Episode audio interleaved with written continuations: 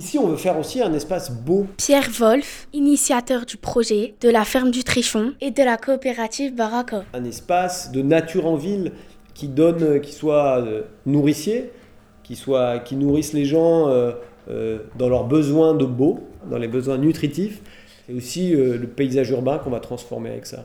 On veut refaire, dans l'urbanisme, on, on, utilise parfois ce terme, une centralité verte. Un endroit, comme une grande place, on sait que bah, c'est quoi le centre de ta ville? Bah, C'est la grande place. Bah, là, il y a un endroit où je converge, où je peux aller, et c'est parce que c'est beau, parce que c'est agréable, parce que je peux venir m'y asseoir, regarder les choses, euh, y passer du temps en travaillant, en cultivant. Euh. On est dans un quartier populaire, moi j'habite dans ce quartier populaire. Comment on fait pour, que, pour permettre euh, aux gens en difficulté d'améliorer leurs conditions de vie? On travaille à ce que euh, il y a des portes d'entrée. Exemple, le modèle économique euh, sur lequel on, est, pour la ferme urbaine, ça serait de dire je m'abonne euh, et pour 1 euro par jour, j'ai le droit, moi, individu, de venir cueillir ce que je veux, ce dont j'ai besoin, moi, comme individu. 1 euro par jour pour manger des légumes frais, et, enfin des légumes frais, c'est pas énorme. Et ce faisant, quand on vient ramasser soi-même ses légumes, on ramasse euh, avec d'autres autour, on fait peu à peu connaissance, on, sort de chez soi, on tape la converse, euh, on sort de l'isolement, euh, on sort, bref, on, refait quelque chose qui vous ramène dans la vie, dans le cercle des autres êtres humains. Et puis il ne faut pas croire, les, gens qui sont en situation de pauvreté, ils se débrouillent. C'est-à-dire qu'ils ont des solutions aujourd'hui qui pourraient nous faire partager comment je fais pour euh, vivre avec peu. Ils y sont déjà confrontés. Donc ils ont des choses à nous apprendre. Cette économie de l'entraide, elle peut se nourrir totalement de la débrouille que euh, un certain nombre d'entre nous, modestes, ont été obligés de développer.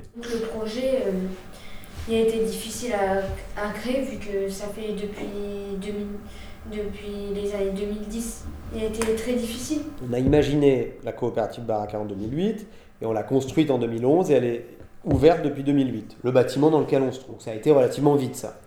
Après, bon, notre modèle économique, euh, on a emprunté pour construire le bâtiment, le resto tourne pas aussi bien qu'on l'imaginerait, donc euh, on est un peu, euh, en juin dernier, on était à la limite de mettre la clé sous la porte, comme une boîte qui n'arrive pas à, faire face à ces charges.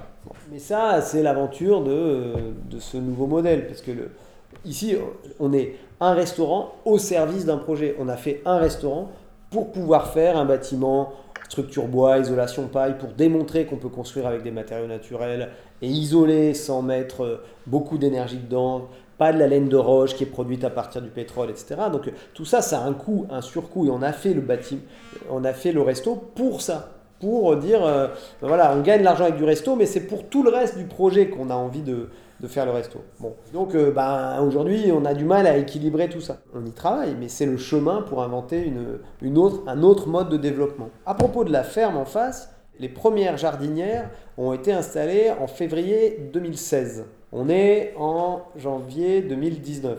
Ça fait trois ans. On a récupéré le terrain, transformé les jardinières qui étaient en paille en bois, fait plusieurs saisons de culture, mobilisé 40 personnes, produit avec écrit avec la ville une charte de co-construction.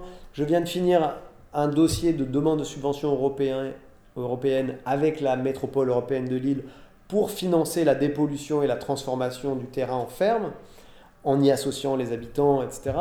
Bon, tu vois, on fait des choses. Mais c'est vrai que euh, on aurait envie qu'il y ait des trucs plus concrets, que l'État se débrouille, que d'autres acteurs saisissent le vite, débloquent, changent de posture et qu'on arrive à avancer plus vite. On a avancé beaucoup depuis trois ans, je trouve. Et en même temps, on cherche les moyens de maintenir la flamme et les petites victoires quotidiennes pour maintenir de l'énergie autour du truc. Euh, c'est quoi la différence entre une ferme urbaine et une ferme normale, classique?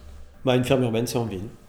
Euh, c'est en général plus petit et c'est pas entièrement dédié à la production un peu, mais ça produit pas seulement des légumes et des trucs, ça produit bah, ce que j'expliquais tout à l'heure, tu vois, de la mise en mouvement, de faire un peu comme un, totem qui dit, euh, voilà, on peut vivre autrement. Mais ça sert aussi, une ferme urbaine, dans notre conception, ça ne remplace pas une ferme classique. Il faut en profiter pour aller nouer de nouveaux rapports marchands avec les paysans autour. Par exemple, il y a un truc qui s'appelle La Cagette, qui est un groupement d'acheteurs citoyens qui s'est développé et qui achète directement, euh, euh, par exemple, au marchand de poulet, on lui achète directement. Et donc, on ne va pas chez monsieur ou madame grande surface qui va lui acheter euh, pas cher du tout pour vous le revendre plus cher. nous, on va directement avec lui. Donc, du coup, le partage de la valeur ajoutée, le fruit du travail qui lui revient est meilleur. Euh, ça a fait moins de kilomètres. Et puis, nous, du coup, on a des produits dont non seulement on voit que ça. C'est une meilleure rétribution, il est mieux payé, le type qui travaille, voilà. donc il peut travailler mieux. Et donc l'idée d'une ferme urbaine, c'est de multiplier ce genre de choses.